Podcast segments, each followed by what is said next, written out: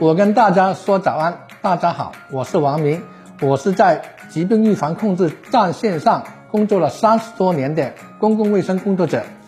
我在广州向你发来早安问候，希望大家在新冠疫情这个特殊的阶段，能够按照政府的号召，早种疫苗，按照疫苗接种程序完成我们的疫苗接种。保持我们的身心健康。大家早上好，这里是早安南都，我是实习主播楠楠思君。大家刚刚听到的是早安南都的特别环节，我跟大家说早安，欢迎大家向我们投稿，把你的早安问候传递给更多人。今天是十二月十七号，星期五，昨夜今晨热点新闻，一起来关注。来关注教育方面，记者十六号从教育部了解到。教育部等九部门日前印发的“十四五”学前教育发展提升行动计划中提出，各省区市部署开展幼儿园名称规范清理行动，对冠以“中国”“中华”“全国”“国际”“世界”“全球”等字样，包含外语词、外国国名、地名，使用双语、艺术、国学、私塾等片面强调课程特色，以及带有宗教色彩的名称。以及民办园使用公办学校名称或简称等进行清理整治，二零二二年六月前完成整改。来关注疫情方面，当地时间十二月十五号，美国白宫首席医疗顾问安东尼·福奇在白宫新冠肺炎疫情简报会上表示，根据目前的实验情况，并不需要为新冠病毒变异毒株奥密克戎制造特定的疫苗。但是，所有完全接种新冠疫苗的人还需要注射加强针，才可以有效防御奥密克戎。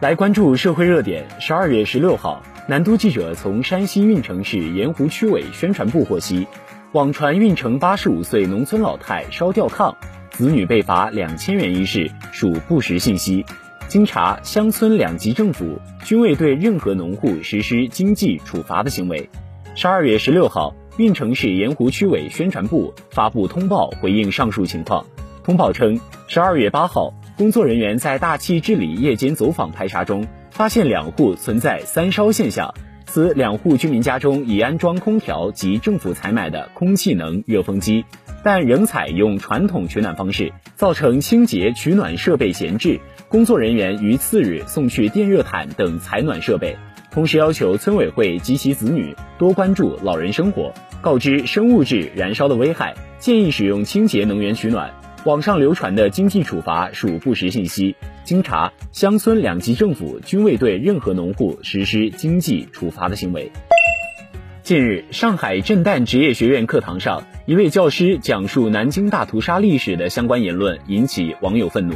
他在课堂上公然否定南京大屠杀遇难者人数，称当年的侵华日军在南京屠杀了三十万人是没有数据支持的。这个三十万只是一个中国历史小说写作的一个概述。十二月十六号晚七点四十五分，上海震旦职业学院官方微博通报，经调查核实，东方电影学院教师宋更一于二零二一年十二月十四号下午新闻采访课程中发表错误言论。造成重大教学事故和严重不良社会影响。根据上海震旦职业学院关于教学事故认定及处理的办法和上海震旦职业学院教职工处分暂行规定，给予其开除处分。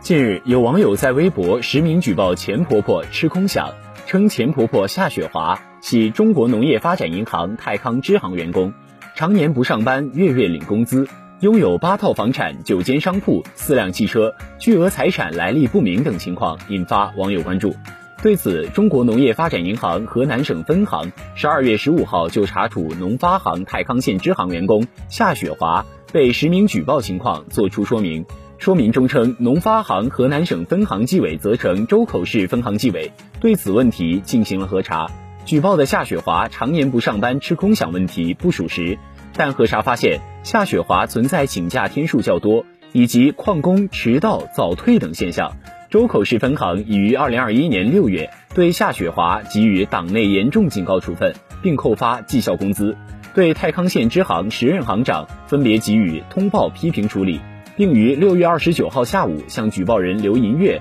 反馈了核实查处情况。同时，对于刘银月举报夏雪华其家庭有巨额财产来源不明问题。河南省分行及周口市分行纪委经核查，目前没有发现夏雪华本人收受客户礼品、礼金及涉嫌职务违法犯罪等问题。来关注国际新闻，备受关注的美国黑人弗洛伊德被白人警察跪压致死案有新进展。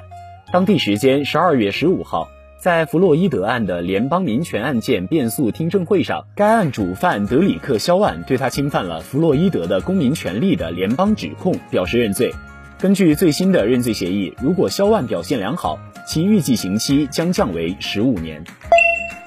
联合国粮食及农业组织和联合国儿童基金会十五号联合发布的一份报告显示，受新冠疫情影响，亚太地区粮食安全和营养状况日趋严峻。二零二零年，超过三点七五亿人面临饥饿，比二零一九年增加近五千四百万人。